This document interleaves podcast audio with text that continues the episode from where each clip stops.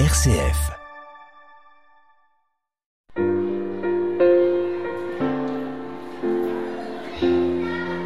À l'école des saints avec Jean-Luc Mouns sur une RCF Belgique.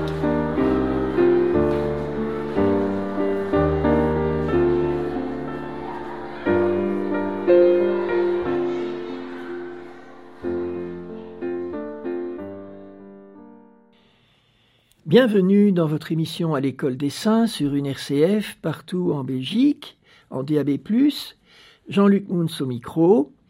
Aujourd'hui, je vais vous parler du saint fondateur des Chartreux, Saint Bruno de Cologne, que l'Église fête le 6 octobre. Et ensuite, je vous parlerai d'un saint très peu connu en francophonie et qui a été un missionnaire extraordinaire, très aimé par le pape François, Saint Daniel Comboni, fêté le 10 octobre. On possède assez peu de documents historiques sur Saint Bruno, ce qui a suscité, étant donné sa grande réputation de sainteté, une série de légendes dont la vérité historique est soumise à caution. En même temps, comme on dit, on ne prête qu'aux riches. Bruno est né à Cologne, aux environs de 1030, dans une famille illustre de la ville, mais dont on ne connaît plus le nom. Il est d'abord chanoine à Cologne, puis il part à Reims, qui à l'époque est réputé pour l'enseignement de son école cathédrale, entre autres parce que le savant Gerbert d'Aurillac, devenu ensuite le pape Sylvestre II, y a enseigné. À Reims, Bruno reçoit une solide formation, tant dans les lettres profanes que dans l'écriture sainte. Il devient aussi chanoine de la cathédrale de Reims. En 1056, il devient recteur des études de son école, un poste prestigieux, vu la renommée de la ville de Reims et de son école. Il la dirige pendant une bonne vingtaine d'années, jusqu'à l'arrivée en 1069 d'un nouvel archevêque, un certain Manassès de Gournay. Très vite, on s'aperçoit que ce nouvel évêque est habité d'une grande avidité pour les biens matériels, doublée d'un désintérêt total pour la pastorale de son diocèse. Le torchon brûle entre lui et les chanoines intègres dont fait partie Bruno. Après différents rebondissements, Manassès de Gournay est excommunié par le pape Grégoire VII. Il faut donc élire un successeur. C'est le moment que choisit Bruno pour s'enfuir de Reims après avoir donné tous ses biens aux pauvres. S'il était resté, il y avait de fortes chances qu'il soit élu archevêque. En 1084, on retrouve Bruno auprès du jeune archevêque de Grenoble prénommé Hugues. Il est accompagné d'un groupe de disciples parmi lesquels Maître Landouin et un unique prêtre aussi prénommé Hugues. Le saint évêque de Grenoble reçoit le groupe avec joie et comprend qu'il désire se retirer et comprend qu'il désire se retirer du monde pour vivre une vie semi-érémitique il les envoie dans le magnifique massif de la Chartreuse, qui va donner son nom à l'ordre qui est en train d'être fondé. La petite histoire raconte que l'évêque Hugues aurait fait un rêve prémonitoire où sept étoiles lui indiquaient le lieu où Dieu voulait se construire une demeure pour sa gloire dans la Chartreuse. Or, notre groupe compte justement sept personnes. Voilà donc Bruno et ses compagnons installés sur la Chartreuse. Chacun d'eux vit en ermite, mais ils se retrouvent pour certaines célébrations et les repas du dimanche et des jours de fête. Voici la description de leur vie faite par un autre saint, Pierre le Vénérable, abbé de Cluny et grand ami des Chartreux. Je vous cite. Là, il ne cesse de s'adonner au silence, à la lecture, à l'oraison et aussi au travail manuel, surtout à la copie des livres. C'est dans leur cellule qu'au signal donné par la cloche de l'église, ils s'acquittent d'une partie de la prière canoniale. Pour vêpres et matines, ils se rassemblent tous à l'église. De ce rythme de vie, ils se départissent à certains jours de fête. Ils prennent alors deux repas. Ils chantent à l'église toutes les heures régulières et tous, sans exception, prennent leur repas au réfectoire. Fin de citation. Bruno reste six années à la Chartreuse. Puis il est appelé à Rome en 1090 par le pape Urbain II, qui a été son élève à Reims. Bruno obéit en laissant ses frères sous la responsabilité de Landouin.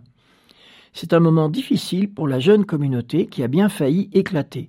Heureusement, Landouin parvient à rassembler de nouveau les frères. Bruno arrive à Rome, mais on se doute que l'atmosphère de la curie lui est assez insupportable. Il décide de quitter la curie et refuse le poste d'évêque de la ville de Reggio que le pape veut lui octroyer. Il s'enfuit en Calabre à la recherche d'un lieu où il pourra recommencer sa vie semi-érémitique.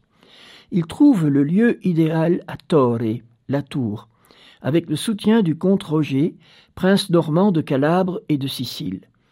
Le nouvel ermitage reçoit le nom de Sainte-Marie de la Tour. C'est dans ce lieu qu'il va vivre jusqu'à sa mort. On possède deux lettres de Bruno.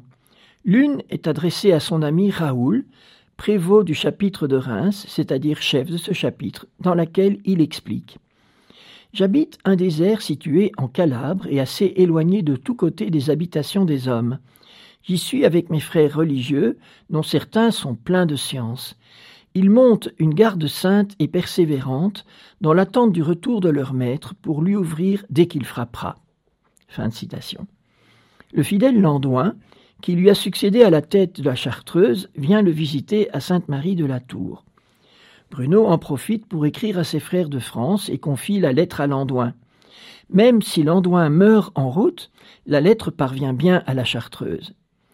Voici un extrait. Frère Bruno à ses frères aimés plus que tout au monde dans le Christ, salut dans le Seigneur. J'ai appris, par les récits détaillés et si consolants de notre heureux frère Landouin, avec quelle inflexible rigueur vous suivez une observance sage et vraiment digne d'éloge.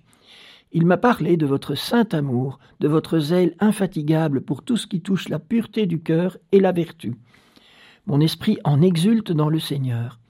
Réjouissez-vous donc, mes frères très chers, pour votre bienheureux sort et pour les largesses de la grâce divine répandue sur vous.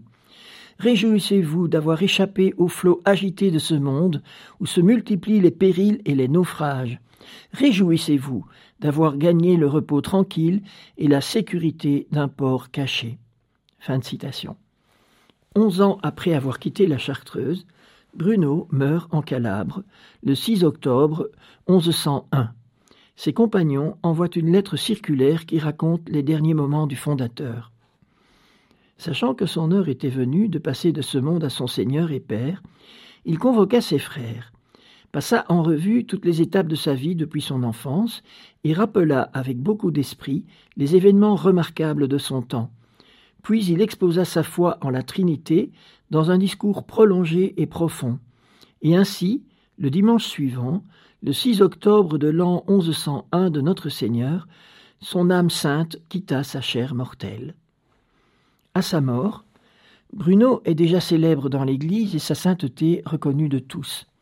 Mais les Chartreux ne font rien pour que cette sainteté soit officiellement reconnue par l'Église.